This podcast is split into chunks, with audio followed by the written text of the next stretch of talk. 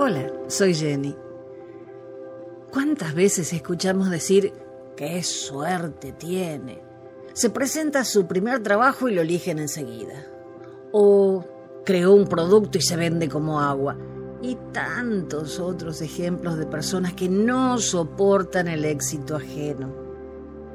Pero, ¿nos detenemos a pensar cómo se forjó ese triunfo?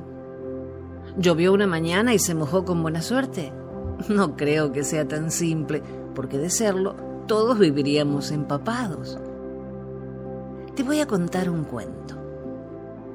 No hay que ser agricultor para saber que una buena cosecha requiere de buena semilla, buen abono y riego. También es obvio que quien cultiva la tierra no se detiene impaciente frente a la semilla sembrada y grita con todas sus fuerzas, crece, crece ya.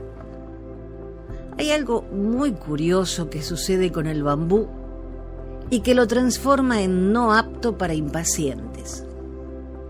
Siembras la semilla, la abonas, te ocupas de regarla constantemente. Durante los primeros meses no sucede nada apreciable.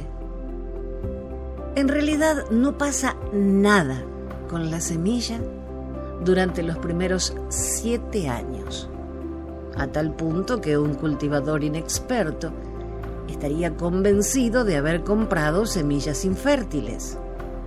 Sin embargo, durante el séptimo año, en un periodo de solo seis semanas, la planta de bambú crece más de 30 metros. ¿Tardó solo seis semanas en crecer? No. La verdad es que se tomó siete años y seis semanas en desarrollarse.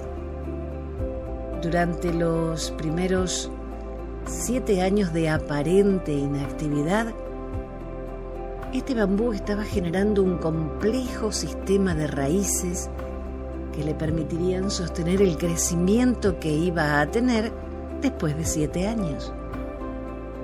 Sin embargo, en la vida cotidiana, Muchas personas tratan de encontrar soluciones rápidas, triunfos apresurados, sin entender que el éxito es simplemente resultado del crecimiento interno y que éste requiere tiempo. Si vemos triunfar a una persona, nos preguntamos cuánto dejó en el camino. Mejor no critiquemos. ¿Qué tal si nos alegramos por su triunfo y lo empezamos a imitar? Quizá resulte. Hasta la próxima.